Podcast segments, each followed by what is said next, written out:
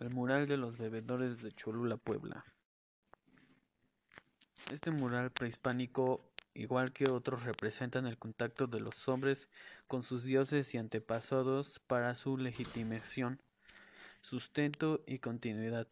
Sin embargo, a diferencia de otros murales, es un caso único en el cual la comunicación entre lo sagrado y lo humano se da a través del pulque.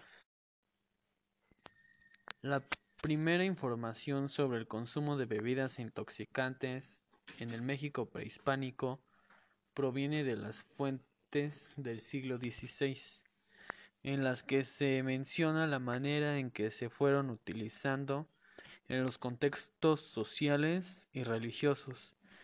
Estos datos se han reforzado con las imágenes asociadas a este ritual representadas en murales, códices y vasijas. En la pintura mural son pocas las escenas en que se representa la ingestión de bebidas. Una de ellas fue localizada por Rubén Cabrera Castro en Atetelco, Teotihuacán. Durante los trabajos arqueológicos realizados en 1998 en una habitación de las últimas fases constructivas, se trata de varios personajes que están sobre una plataforma piramidal bailando, comiendo y bebiendo posiblemente algún alucinógeno. En el otro mural conocido como Los Bebederos, en Cholula, Puebla, los personajes celebran un ritual que es el tema de este podcast. Los muros que se localizan en esta escena